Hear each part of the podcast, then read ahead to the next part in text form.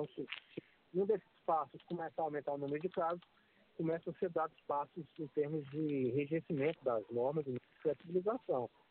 Eu acho que não tem uma receita pronta. Eu achei interessante o governo é, condicionar a, a, a, esse próximo passo à melhoria no, no, nos indicadores de vacinação. Né?